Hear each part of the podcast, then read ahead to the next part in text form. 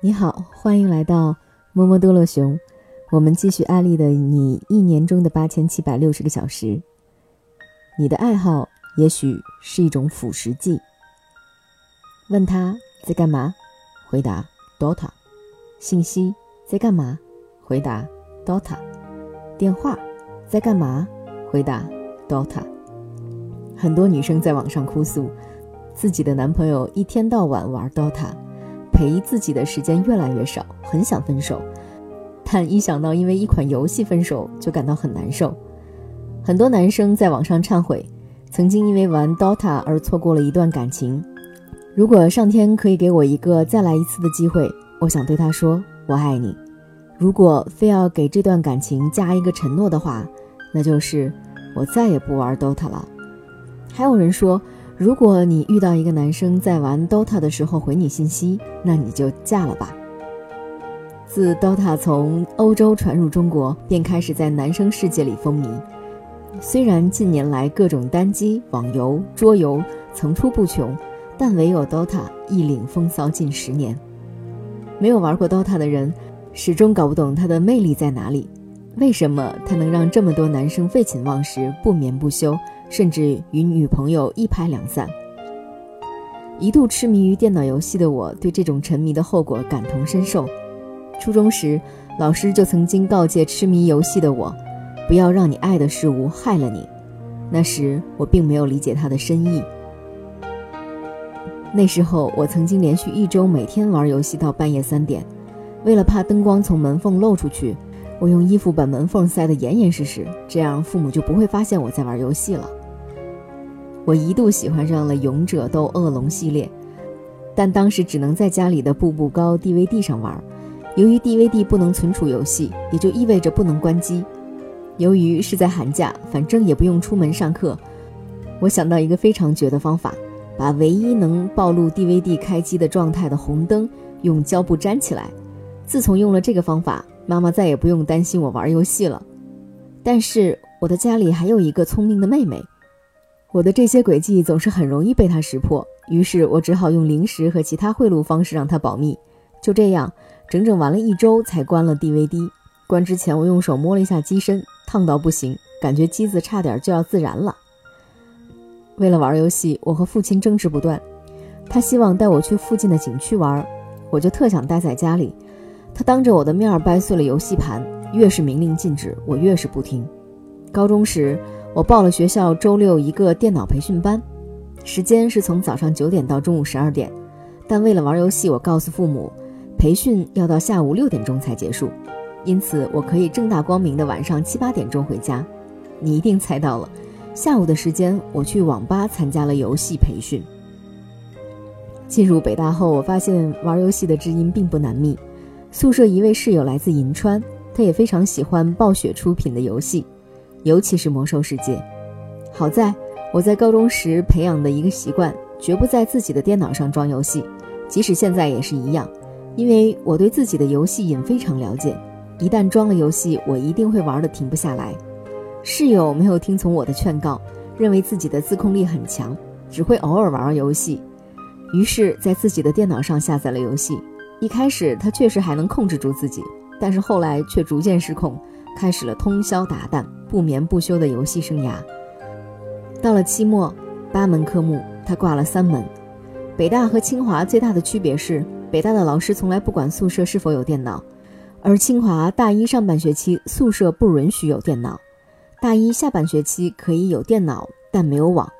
北大强调的是自由，要么自由的生活，要么自由的死，而自由的代价就是挂科挂多了会被劝退回家。有一阵，他深恶痛绝自己沉迷于游戏的行为，把电脑锁在宿舍的柜子里，上了两把锁，直接把钥匙扔掉，说要破釜沉舟。打死也不玩游戏了。当时我由衷的佩服这哥们儿的决心，是条好汉。但好景不长，不到一个星期，他就拿着非常巨大的剪子把锁打开了，理由是要用电脑写论文。再没过几天，他故态重萌，又开始重新玩游戏了。后来我发现，如果只是用这种强烈逼迫自己的方法去戒掉网瘾，就好比一位教授提倡用电击治疗网瘾一样，其实并没有真正改变人的思想，也改变不了人的行为。真正治疗一个人对不好的事情成瘾的方式是，让他在其他事情上得到更大的成就感，否则他就会陷入错误，无法自拔。尽管吸取了舍友的教训，大一时我还是有段时间沉迷于电脑，并且拖延症发作。由于学习压力大，我就通宵玩游戏来解压。虽然不在宿舍玩游戏，但会去网吧包夜。曾经有一个月的时间，只要我有空就跑出去玩。除了玩游戏，有时看美剧也会看一整夜。北大门口有一个网吧，肯定毁了无数学生的人生梦想。大学旁的网吧对男生的吸引力就好比附近的服装店对女生的吸引力一样。现在大家给我的标签是阳光暖男，但如果当时你遇到网吧里蓬头垢面、一身二手烟味的我，肯定想自戳双眼。后来我选择了远离网吧。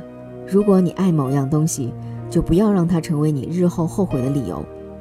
爱之必以其道。